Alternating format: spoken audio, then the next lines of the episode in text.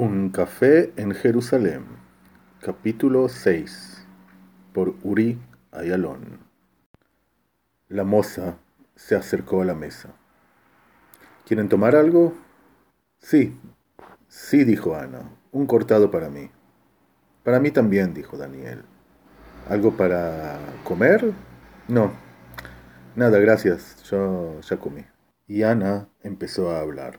Se trata de algo, combina cocina, comida y política. Eso así me parece de lo que yo vi hace dos semanas.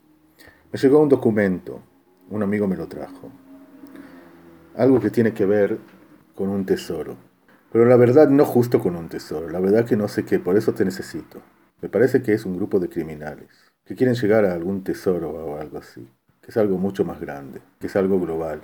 Me parece que el tesoro puede destruir este mundo. Daniela miró. ¿Sos seria? ¿En serio lo que me contás? ¿De qué estás hablando? ¿Tomaste algo? ¿Fumaste algo? Quiero ver ese documento. Y de ahí seguimos. Mira, yo sé, por lo menos tomamos un lindo café acá y ya eso es eh, algo que vale la pena. Pero todo lo que me contás me suena tan raro. ¿Dónde está el documento? Ana lo miró, en silencio. Miró profundo en sus ojos. El documento no lo tengo aquí conmigo. Te lo mostraré. Pero primero me tenés que decir si estás conmigo o no. Y si estás conmigo, es hasta el final. Y si no, terminamos el café y cada uno se va y voy a buscar otro.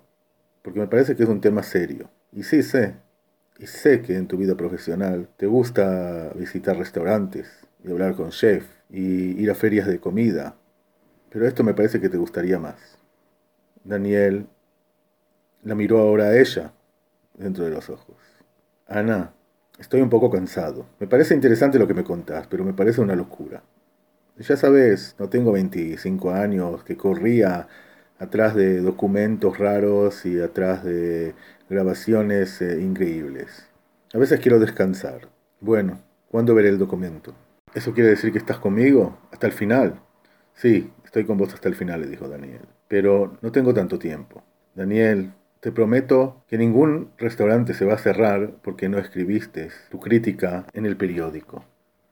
Bueno, dame unos días y te muestro el documento. ¿Unos días? le dijo Daniel. Sí, le dijo Ana. Unos días. Ahora eso es mucho más raro. Si el documento existe, lo vemos mañana. Y si no existe, no lo vemos del todo. ¿Pero qué quiere decir unos días? Ana lo miró y le dijo, te dije que es algo serio. Te dije que es algo que no de un día para el otro. Sí, hay apuro. Me parece que esos criminales son muy peligrosos. Pero por otro lado, para llegar a ese documento, necesitamos ir junto a un lugar que te contaré. Escucharon un café en Jerusalén.